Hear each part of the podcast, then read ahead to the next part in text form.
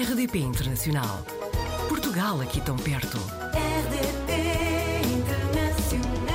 Hoje apanhamos na rede a Filipa Oliveira em Praga. Vive na República Checa há três anos. É investigadora de pós-doutoramento na área de materiais bidimensionais para conversão de energia. Filipa, seja muito bem-vinda à RDP Olá, Internacional. Bom, Olá. Bom, uh, sei que a Filipa chegou a Praga dias antes do início da pandemia, em 2020, portanto.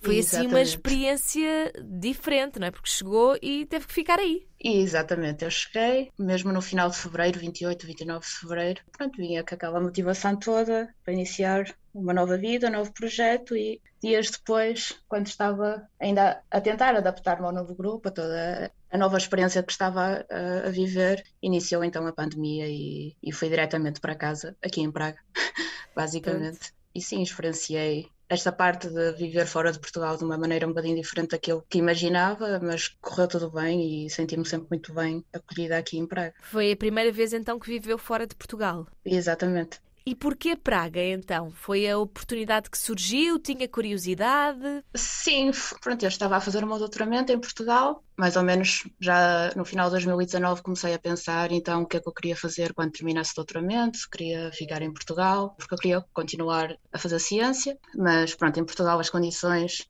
não são as melhores, não há muito financiamento, então pensei que pronto, era uma oportunidade, seria a altura ideal para tentar ir para outro país, porque também já tinha essa ideia de querer viver fora de Portugal. Pronto, e comecei a, a procurar. Na altura a ideia era mais ir para a Alemanha, a Áustria, mas em conversa depois com uma professora com quem sempre tive uma boa relação, começámos a ver outras alternativas e surgiu então uma possibilidade de trabalho aqui em Praga. Eu fiz a entrevista, pronto, e aqui estou eu já quase passados três anos, continuo cá e estou muito satisfeita com a decisão que tomei. Pois estava a dizer-nos que foi bem acolhida. O que é que, o que, é que acha em relação à, à forma de estar eh, de- dos checos? Houve alguma coisa que lhe fizesse confusão no início? Sim, posso dizer que há um choque cultural imenso quando chegamos cá, porque nós, portugueses, ou mais os países da Europa do Sul, acho que somos mais calorosos quando recebemos alguém. Eh, os checos não, são um bocado, eh, são mais frios, gostam, tentam sempre manter um pouco mais a distância, mas é algo natural deles, não é por mal. É só preciso quebrar um bocadinho a barreira para tentar eh, que sejam mais amigáveis e depois disso os checos são pessoas completamente afáveis, tentam sempre ajudar, eh, só pronto, o primeiro impacto é assim um bocado frio, digamos, Claro, mas é, depois é uma questão cultural, não é? Sim, sim, sim. Eles não gostam muito, digamos, de ser incomodados. Acham que eh, nós somos capazes de poder fazer tudo sozinhos e pronto. E não gostam muito, mesmo na rua, às vezes pedir alguma indicação ou assim. Tentam sempre um bocado fugir, mas, mas não tenho nada contra os checos e adoro e tenho amigos checos. Certo. É mesmo uma questão cultural. Relativamente ao custo de vida, eu tenho ideia, posso estar errada, tenho ideia que pelo menos pré-pandemia, pré- pré-guerra,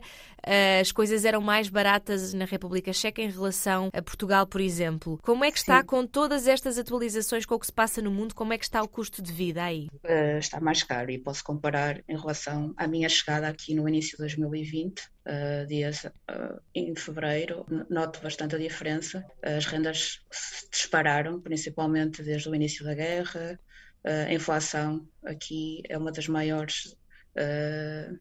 em relação aos outros países, está tudo bastante mais caro. Praga é uma cidade eh, cara, mas fora de, de Praga, o, o nível de vida, o custo de vida é completamente diferente. Praga, eh, por ser a capital, é mais internacional, eh, é tudo bastante mais caro e agora com a inflação, com a guerra, sente-se ainda mais. Mas não sei, vamos ver como é que vai evoluir a situação nos próximos tempos. Muitos países se queixam do, do aumento do custo da energia, que é cada Sim. vez mais difícil aquecer as casas, e a, a sua área de investigação é extremamente importante para, para esta questão. Uh, quando falamos numa crise energética, há esperança nestas alternativas para gerar energia, por exemplo, a produção de hidrogênio, não é? Um exemplo. Será suficiente para dar resposta às necessidades energéticas que temos atualmente? Uh, sim, Uh, primeiro seria estranho se eu dissesse que não ou não concordasse sendo a minha área de investigação, mas claro que há ainda uma barreira enorme do petróleo a, a ultrapassar, Uh, há bastante interesse à volta disso, mas está a ser feita há, há grandes progressos nesta área, há, há bastante investimento destes países, mais aqui da Europa Central, nesse sentido. Também porque se calhar somos mais afetados agora com esta crise energética, mas penso que sim e, e será tudo agora tudo muito rápido. em termos da publicação de resultados e, e de partir de imediato para a aplicação na vida real, há cada vez mais interesse sim de que temos que rapidamente ultrapassar esta dependência energética que temos. Há, há avanços que têm sido feitos, uh, bastante significativos, mas uh, os preços que são associados a se calhar a novas soluções não conseguem competir com as alternativas atuais, mas uh, sim, em breve acredito que vamos ter novas alternativas já implementadas. São boas notícias. Fico, fico feliz por ouvir isso, Filipa. Sei também que gosta de fazer hiking e que, segundo sim. o seu Instagram, a República Checa é um país perfeito para isso. É, é, eu diria que é um paraíso para quem gosta de fazer atividades outdoor. Também bastante influenciado pelos checos. Eles, é, é, uma, é uma diferença impressionante se compararmos compararmos com Portugal, eles vivem para o exterior, fazem uh, imensas atividades outdoor, seja de inverno, seja de verão, para eles. Não é um problema se está a chover, se está frio, se está neve, então agora com a neve uh, eles são completamente viciados em atividades de montanha. Uh, e eu, como sempre tive uma ligação com a natureza, sempre gostei de estar mais perto da natureza, estou num país em que é super fácil fazer esse tipo de atividades, seja sozinha, seja em grupo, uh, em grupos de checos, em grupos com outras pessoas de outros países. É bastante fácil organizar esse tipo de atividades. Pois eu estava uh... precisamente a reparar que tem imensas imagens assim, muito branquinhas, com neve é. em cima das árvores por todo o lado, que, que é, é uma imagem que nós, embora em Portugal não, não exista muita neve, associamos muito a esta época de Natal. Tem passado aí algum Sim. Natal? Uh, sim, no ano passado passei já cá o primeiro Natal uhum. e este ano vou voltar a passar.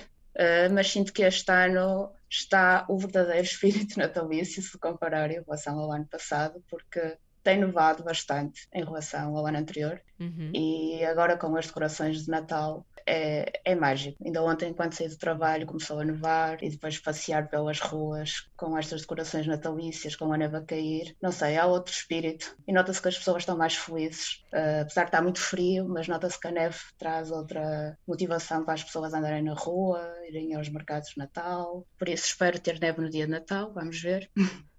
Há alguma tradição específica uh, aí na República Checa que seja muito diferente da nossa, nem que seja a nível de comida, não é? Que aí calculo que seja mesmo muito diferente. Ah, sim, sim, sim. Em termos de comida é bastante diferente. Em termos de tradição, eles também se reúnem com a família no dia 24, fazem o típico jantar de Natal. Aliás, espero não estar a dizer nenhuma asneira, mas diria que eles só fazem, ou tradicionalmente, só fazem a árvore de Natal no dia 24 de dezembro, o que é bastante curioso. Já há os mercados para comprar as árvores de Natal, que pelo menos para nós em Portugal nós não temos essa experiência de comprar, de escolher a árvore de Natal, de ir, para ela, de ir com ela para casa, e aqui há estes mercados com as árvores de Natal para todos os tamanhos. É muito giro ver eles e comprar a árvore de Natal, mas depois eles guardam a árvore de Natal na varanda, e a tradição sei que é mesmo uh, só fazer no dia 23, 24 de dezembro, já com a família toda reunida, o que é, é algo que eu acho que é bastante Diferente, curioso. sim. Em Portugal, se for preciso, em sim, setembro sim, já estão a fazer a árvore de Natal, não é?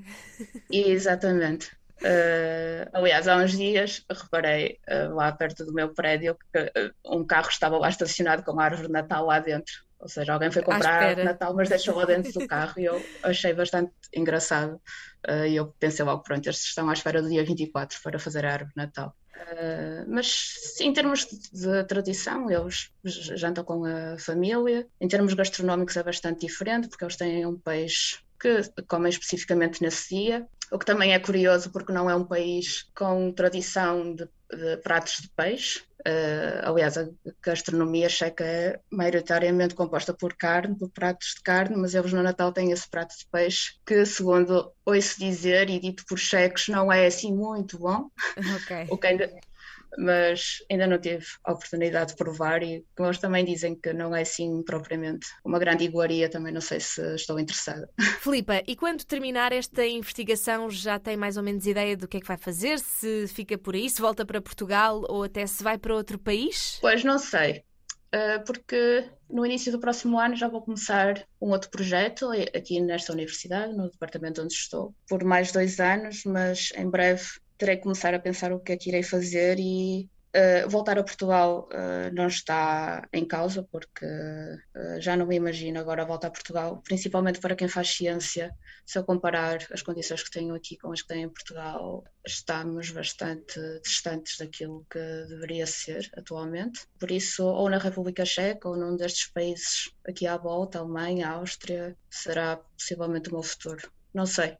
Também não me imaginava estar em Praga há cerca de três anos atrás, por isso também não sei. Nunca se sabe. Onde estarei exatamente daqui a dois anos. Vamos continuar atentos até pelas redes sociais e vamos querer saber sempre por onde é que a Filipa anda, o que é que anda a fazer ou a investigar e por isso espero que possamos falar novamente numa outra oportunidade. Pode ser, Filipa? Claro que sim, com todo o prazer. Fica então já combinado. Muito obrigada e até uma próxima. Obrigada. Portugal ao alcance de um clique rdp.internacional.rtp.pt RDP Internacional. Portugal aqui tão perto.